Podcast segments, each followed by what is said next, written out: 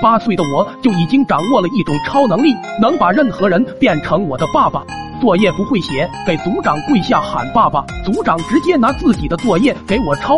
没钱买辣条，找到小卖部老板的傻儿子，爸爸爸爸爸爸。老板傻儿子感动不已，乖乖拿出两包辣条给我。和村里的小混混打架，我跪下叫爸爸，最少能少挨两个大嘴巴子。就这样，我凭借着叫爸爸的超能力，在村子里混得风生水起。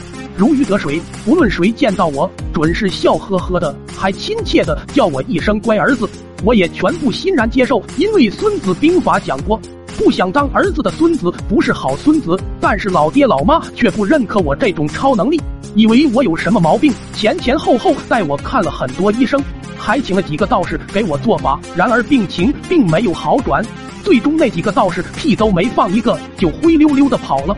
从此，老爹老妈就放弃了，叫我爱咋咋地。后来有一天，我的远房亲戚二叔来我家串门，据说以前二叔和我爹是最好的兄弟，穿一条裤子的那种。后来我出生后，二叔不知什么原因就去大城市闯荡去了，这么多年一直没回来过。这次二叔回来，给我带了好多好吃好玩的，都是村里没有的稀奇玩意。也许是久别重逢，二叔和老爹聊得火热。似乎忘记了手里的东西，看得我两眼放光，口水横流。终于，老爹想起我来，给二叔介绍我这个大少爷，并且让我叫二叔。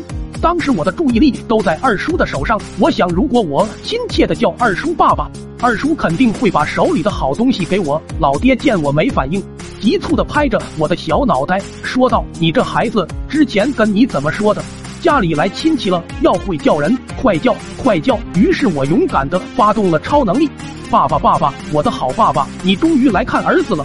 可当我叫完后，并没有换来二叔的礼物，一旁的老妈却瞬间变了脸色，浑身颤抖，一屁股坐在了地上。我二叔冷汗直流，脸色铁青，颤颤巍巍的吐出了几个字：你你你都知道了。我操！我在打刀！我操！我在。